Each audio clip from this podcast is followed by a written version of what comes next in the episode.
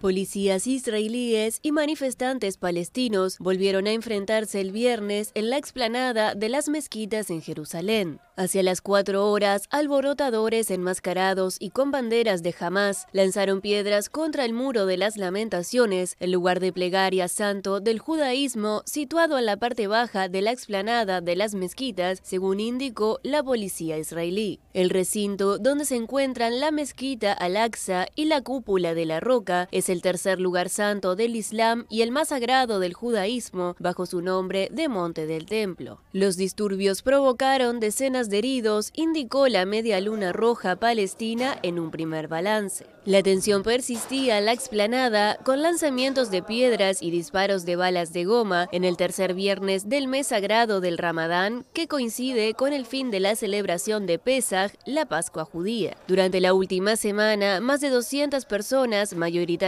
palestinos, resultaron heridos en el interior y los alrededores de la explanada de las mezquitas. Estos episodios llevaron a Hamas a lanzar cohetes desde la franja de Gaza hacia Israel, cuyo ejército respondió con ataques aéreos a este enclave palestino de 2,3 millones de habitantes.